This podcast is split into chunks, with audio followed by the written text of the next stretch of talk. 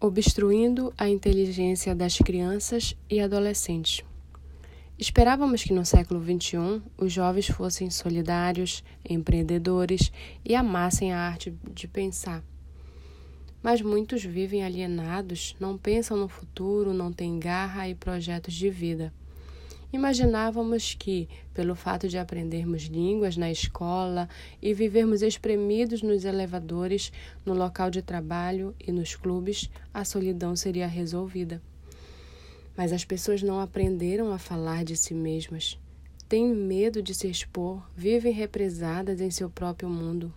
Pais e filhos vivem ilhados, raramente choram juntos e comentam sobre seus sonhos, mágoas, alegrias, frustrações. Na escola, a situação é pior. Professores e alunos vivem juntos durante anos dentro da sala de aula, mas são estranhos uns para os outros. Eles se escondem atrás dos livros, das apostilas, dos computadores. A culpa é dos ilustres professores? Não. A culpa, como veremos, é do sistema educacional doentio que se arrasta por séculos. As crianças e os jovens aprendem a lidar com fatos lógicos, mas não sabem lidar com os fracassos e falhas.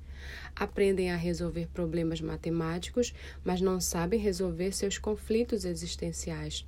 São treinados para fazer cálculos e acertá-los, mas a vida é cheia de contradições.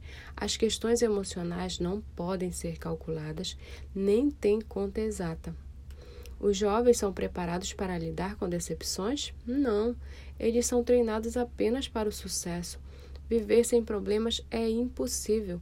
O sofrimento nos constrói ou nos destrói.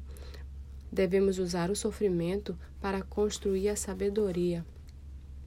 Mas quem se importa com a sabedoria na era da informática?